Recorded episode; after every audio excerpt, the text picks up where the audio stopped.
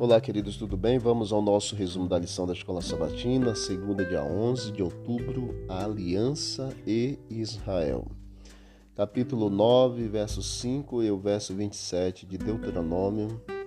Não é por causa da justiça de vocês, nem por causa da retidão do seu coração, que vocês entrarão para possuir a terra dessas nações, mas o Senhor, o seu Deus, os expulsará de diante de vocês por causa da maldade delas e também para confirmar a palavra que o Senhor falou, o seu Deus jurou aos seus pais, Abraão, Isaque e Jacó. Como a realidade das promessas da aliança se manifesta nesses dois versos. Em especial, é importante nós entendermos que Deus não deixaria de cumprir as suas promessas feitas aos patriarcas. Mesmo que Israel houvesse falhado, Deus havia prometido a Abraão, a Isaac e a Jacó.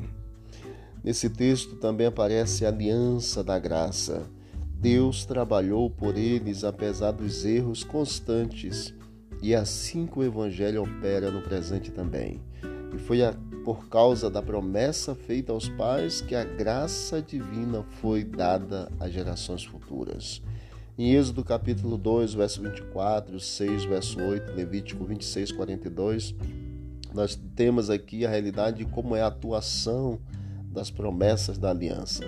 As promessas da aliança se cumprem pela graça divina.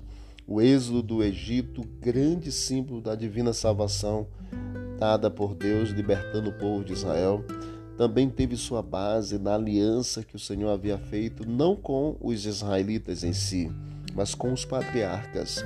Ou seja, mesmo antes que os beneficiários da aliança tivessem nascido, as promessas foram feitas em favor deles, sem nenhum mérito próprio para fazer, para dizer o mínimo possível, eles receberam a libertação prometida. E ainda mais, eles foram do Egito para onde? Sim, eles foram para o Sinai, onde a aliança com eles foi oficialmente estabelecida.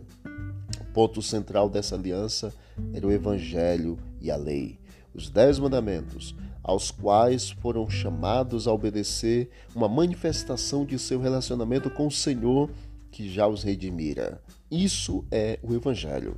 Portanto, queridos, repetidas vezes em Deuteronômio, eles foram chamados a obedecer a essa lei como sua parte na aliança confirmada no Monte Sinai. Que Deus continue nos abençoando e que os reflexos da promessa feita a Abraão, Isaac e a Jacó, eles se cumpram também no presente, se cumpram em nossas vidas e que logo, logo, pelo poder de Deus, nós possamos adentrar a Canaã celestial.